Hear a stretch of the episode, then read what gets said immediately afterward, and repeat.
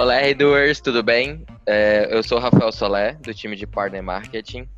E hoje eu estou aqui para apresentar o B-Side, que é um podcast de entrevistas com R-Doers, compartilhando seus outros lados. B-Side, o lado B dos R-Doers. Então, nossa entrevistada de hoje é uma das integrantes da RD Band, super ativa no grupo Right to Be, alguém que eu tenho o prazer de chamar de sombra e antes de chegar na RD, já fez de tudo um pouco. Eu acho que alguns de vocês já sabem do que, que a gente está falando. Érica Vettorazzo, a nossa International Marketing. Ela está aqui já na RD faz quase três anos e já vendeu de tudo um pouco antes de chegar por aqui. Jornalista e tudo mais, de joias no aeroporto até bolos e brigadeiros. Seja bem-vinda, Érica. Obrigado por aceitar pelo, o convite para essa nossa entrevista. E a gente quer saber, qual é o seu B-side? Oi, Rafa. Oi, R-Doers que estão ouvindo nosso podcast. É um prazer estar aqui participando do B-Side. Achei super legal essa iniciativa. E qual é o meu B-side? Nossa, primeiro para responder isso eu ia ter que saber qual era o meu A-side, né? É, bom, eu sou jornalista, como você falou, e já fiz né, várias coisas diferentes entre antes de entrar para a faculdade, durante a faculdade, depois da faculdade, que não tem absolutamente nada a ver com jornalismo. Você até deu um exemplo, né? Que eu já vendi joia, já vendi bolo, já vendi brigadeiro. Mas o B-side que eu acho que, que é mais interessante, assim, que mais se destaca de, da minha carreira oficial, vamos chamar assim, foi a experiência que eu tive como salva-vida na Califórnia. Eita, pera lá. Salva-vidas não é um, uma profissão um pouco comum quando a gente escuta por aqui. E até deixa eu abrir aqui um parênteses, que eu já sei que tem outros R-Doers com essa história também, né? Salve barril. Ai.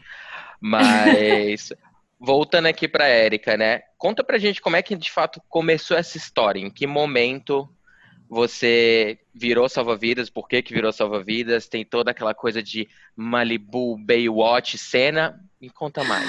Gente, olha, Malibu, Baywatch, acho que é a primeira coisa que vem à cabeça das pessoas quando alguém fala que foi salva-vida na Califórnia, né? Mas eu preciso já quebrar essa expectativa e dividir com vocês que eu fui salva-vida de piscina, não foi de praia. o que, que aconteceu? Eu fui.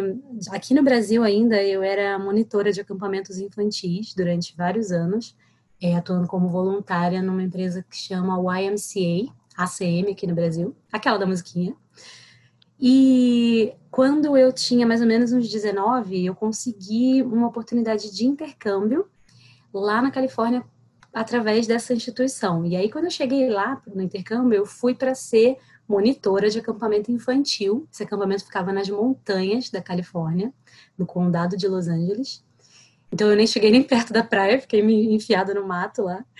E a um certo ponto do intercâmbio, a, o salva-vida contratado teve que sair. E aí, como eu era uma das únicas staffs que tinha o treinamento de primeiros socorros, CPR, né, que é ressuscitação, e tinha 15 anos de natação no currículo, as organizadoras do acampamento me chamaram para ser a salva-vida da piscina. Eita, ainda junto o fato da pessoa ser carioca, a galera acha que vive na praia nadando, né? Quanto tempo que você passou lá, mais ou menos? Como é que era essa rotina a partir do momento que você virou salva-vida, né? Deixou de ser a monitora ali das crianças? Olha, foi um, foi um período total. O intercâmbio em si foi de quatro meses. Foi um pouquinho antes de começar o verão que eu fui para lá. E aí fui embora no finalzinho assim do verão. E eu comecei como, como monitora, fiquei acho que um mês e meio ou dois como monitora, e depois eu fiquei um período me dividindo entre ser a recreadora, né, monitora das crianças e a salva-vidas da piscina. E aí no último mês eu fiquei salva-vidas é, full time. Antes de começar a atuar como salva-vidas, eu tive que fazer uma reciclagem naquele curso de CPR lá, que é aquele de ressuscitação, que eu fiz no Brasil com bombeiros, na época que eu comecei o voluntariado. E aí lá a gente, né, teve que fazer uma, uma atualização para poder ficar certificada uhum. e poder, né, poder usar o apito e a boia vermelhos da função. E aí a rotina lá na piscina era muito divertida, porque né, era uma piscina que tinha o lado raso e o lado fundo, e tinha crianças de todas as idades. Então a ideia era fazer, além de ficar ali, né, é, vendo a segurança delas e me certificando de que ninguém se afogasse, eu também dava umas aulas de natação. Então era bem, bem dinâmico, bem divertido. Tinha aula o dia todo para várias idades diferentes. Eu ficava lá dando aula, apitando no ouvido delas, era muito legal. Se a gente fosse imaginar, não sei se você lembra de algum momento, na verdade, que você achou cômico ou que você achou diferente o fato de estar salva-vidas ali com as crianças. Cara, a situação toda é muito engraçada, né? Porque pensa, você trabalha como recreador infantil em acampamento no Brasil, é, sei lá, dando atividade tipo pique bandeirinha, pique pega, é assim que carioca chama, né? Tomara que todo mundo entenda quais são as brincadeiras, mas fazendo essas brincadeiras, essas atividades recreativas em terra, né? Em quadra, é, subindo em árvore e tal. E aí, de repente, porque você já foi nadadora quando era mais nova, né? Nadou durante muitos anos e tal, e tem esse conhecimento de de bombeiro, alguém vira para você e fala: Cara, então, nosso salva-vida se demitiu. Você não quer ficar ali na piscina um pouquinho? tipo, todos os dias eu me via naquela situação e eu pensava com aquela viseira, e era todo um, todo um aparato, né? Tinha a viseira, o apito, o óculos escuros, a boia, tinha o maiô com a logo lá do acampamento, era todo um. Só eu podia ficar embaixo coisa... do guarda-sol. E era aquela coisa de filme americano mesmo, que você tá sentado em cima daquela sei lá, guarita, não sei como é que eu posso uma chamar cadeira aquilo. alta. Na é... piscina não, na piscina eles não, não botavam, porque essa piscina não tinha a dimensão que, que era tão grande assim que precisasse ficar num plano mais alto, era uma cadeira normal, mas era tipo uma estaçãozinha da salva-vida e as crianças tinham que pedir autorização para chegar ali perto, sabe? Porque a gente botava maior terror, assim, maior responsabilidade na função, dizer que elas não podiam, né, interagir muito comigo se não fosse no horário da aula para não me distrair, para eu poder ficar atenta, né? Vendo uhum. as crianças nadando e não deixar ninguém se afogar. Mas a situação toda era muito curiosa, assim, todos os dias que eu, quando eu entrava naquela piscina, eu pensava, gente, eu tô vivendo uma vida de outra pessoa, eu sou um personagem um aqui, filme americano, eu. né? Total. Só faltava o Adam, Adam Sandler entrar do nada e pular na piscina e fazer palhaçada com as crianças. Mas me tirou a dúvida. É, como é que era fazer isso, na verdade, em outro idioma? Porque você falou ali, né? Até a gente tava brincando do pique-pega, que pro carioca, pega-pega pra mim cearense. Mas como é que é fazer isso em outro idioma? Ensinar, é, ser monitor e ainda salvar vidas né, em outra língua, outra cultura? É muito complexo, assim, você deixar de traduzir, pensar em português, traduzir né, na sua cabeça e aí falar numa situação em que você precisa ser super ágil e até num contexto que eu nunca tinha nem, sei lá, estudado, tipo, falar sobre expressões dentro da piscina, como é nadar um estilo tal, outro estilo, soltar bolinha, prender o ar, né, é, girar os braços, bater as pernas, tudo isso era bem difícil, assim, bem, bem desafiador, bem diferente do que eu estava preparada. Mas eu acho que o período de adaptação durou, sei lá, uma semana, porque com criança é, é, você tem que ser muito ligeiro para aprender, porque se você bobeia, você já perde a atenção delas, elas já saem correndo, né, já muda o foco, já fazem outra coisa, então foi, foi tive que aprender rápido e, e, me virar. E não tinha, assim, tipo, acesso a um smartphone para ficar jogando no Google tra Translator e vendo, ai, como é que fala boia? Como é que fala polichinelo, né?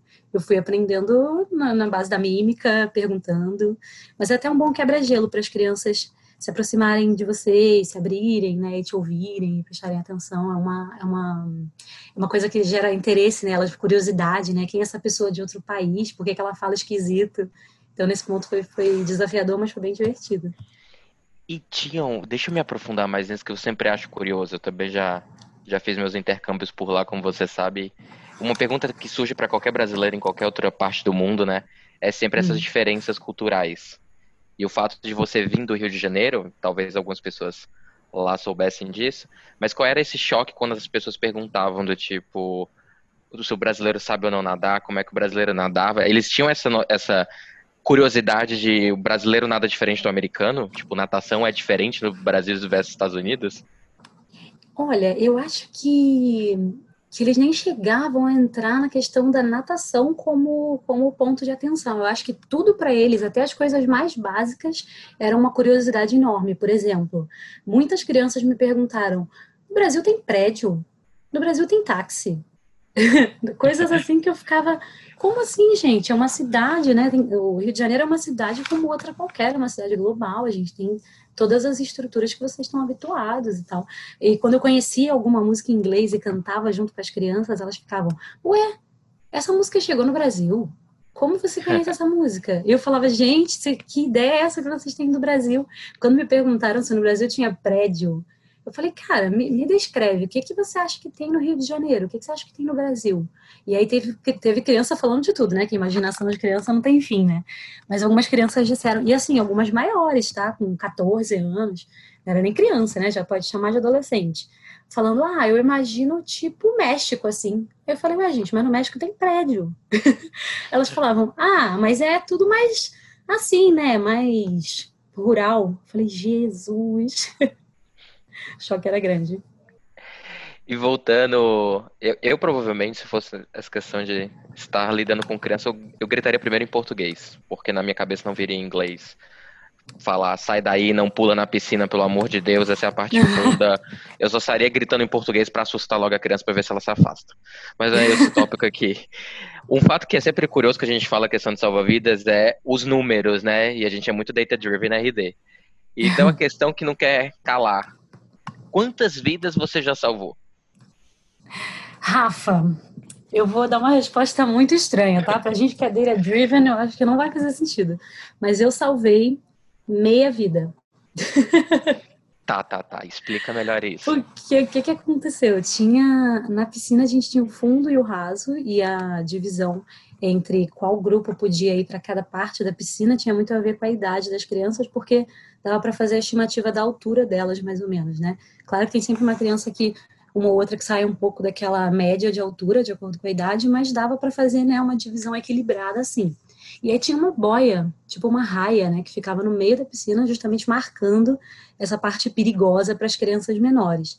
E tinha uma criança menor que ela era muito ligeira, muito sapeca, ela gostava de ela era aventureira, sabe? Ela gostava de ficar se testando, indo no limite. E aí, toda vez que ela ia na piscina, ela ficava pendurada nessa raia, querendo passar para o lado mais fundo. E aí eu falava para ela, não pode, volta, não pode, volta, não pode, volta. E eu percebi que quando ela chegava bem na raia, ela não tava a pé mais, ela tinha que ficar segurando nessa divisão, né? E aí eu falei para ela, cara, é, se você ficar aí, você vai precisar ficar se segurando. E essa boia, ela gira. Então você pode soltar e acabar afundando. E aí ela, assim? E aí foi e afundou. E aí eu acho que foi porque ela queria testar até onde o pezinho dela é, ia, né? E aí eu acho que ela fez isso e se assustou, porque ela imaginava que o chão tivesse mais próximo, alguma coisa assim. E aí ela ficou se debatendo porque ela estava assustada. Ela não estava se afogando, porque ela, era só ela pegar de volta a raia, mas ela estava assustada. Eu acho que aquilo né, foi, foi além do limite que ela estava imaginando. E aí eu tive que mergulhar na piscina e pegar ela. Mas eu não considero que foi uma salvada de vida, porque assim, ela não bebeu água, não deu nem tempo dela né, passar por nenhum tipo de risco. E ela, de fato, era só ela ter ficado um pouco mais calma que ela teria tocado na raia e teria ficado tudo bem. Mas eu, eu considero meia vida salva porque o susto que ela levou valeu. Serviu de exemplo para o resto das crianças, né? Serviu, pior que foi exatamente isso. Depois que a gente saiu da piscina, botei a toalhinha nela, ela estava super assustada. As outras crianças, nossa, então não é para tocar ali, né, tia? Se a gente fosse traduzir a sua experiência de salva-vidas para o Brasil, então. Quer dizer que oficialmente a gente pode contar como Érica certificada e tudo mais pelos bombeiros como salva-vidas? Cara, não podemos. Ah, não acredito. Não, infelizmente, eu não posso salvar vidas. Quer dizer, eu posso salvar vidas em piscinas brasileiras e qualquer pessoa pode, né? Mas eu não posso atuar como salva-vida oficial, porque, primeiro, a gente tem regula é, regulamentações diferentes, né, do que nos Estados Unidos. Segundo, que o modelo de curso que eu fiz lá era aquela atualização, né? Então, como se fosse uma certificação com um, um propósito bem específico. Então, era naquela piscina, naquele. É, aquela profundidade, aquelas dimensões, aquela quantidade de crianças por atividade, é bem específico. E também que assim, né, vamos lá, olha quantos anos já se passaram, não vou fazer a conta aqui, mas eu acho mais fácil alguém me salvar se eu mergulhar na piscina do que eu salvar alguém. Então, assim, sugestão, deixa essa atividade para as pessoas mais capacitadas e mais, mais acostumadas. Mas a gente ainda pode te chamar e curtir um campeste com você. Sim, sim, me garanto super. A, me afogar e dar trabalho para os salva-vidas, eu, eu garanto que não, não vai acontecer. Bom, salva-vidas oficialmente no mar, a gente não pode contar muito como você comentou, né? Mas eu acho que salvar vidas no dia a dia, você preenche bastante esse trabalho. Então, ah, eu acho que outros R2 podem contar. outros R2 podem contar bastante com seu dia a dia ali, sua expertise em marketing, né? Principalmente dentro da nossa frente de international. Sim, por favor. Quem precisar, seja para fazer bench, para desabafar, para dividir conhecimento, para perguntar como é que a gente está, fiquem à vontade, mais do que bem-vindo. Qualquer contato via Slack, e-mail. Agora ficou mais limitado, né? Mas estou aqui nos canais digitais para quem quiser conversar sobre. Bom, então Obrigado por compartilhar sua experiência V-Side de Malibu, opa, Summer Camp, no condado de Los Angeles. É, e um tchau pra gente, né? Até o próximo episódio, pessoal. Tchau, pessoal. Até o próximo.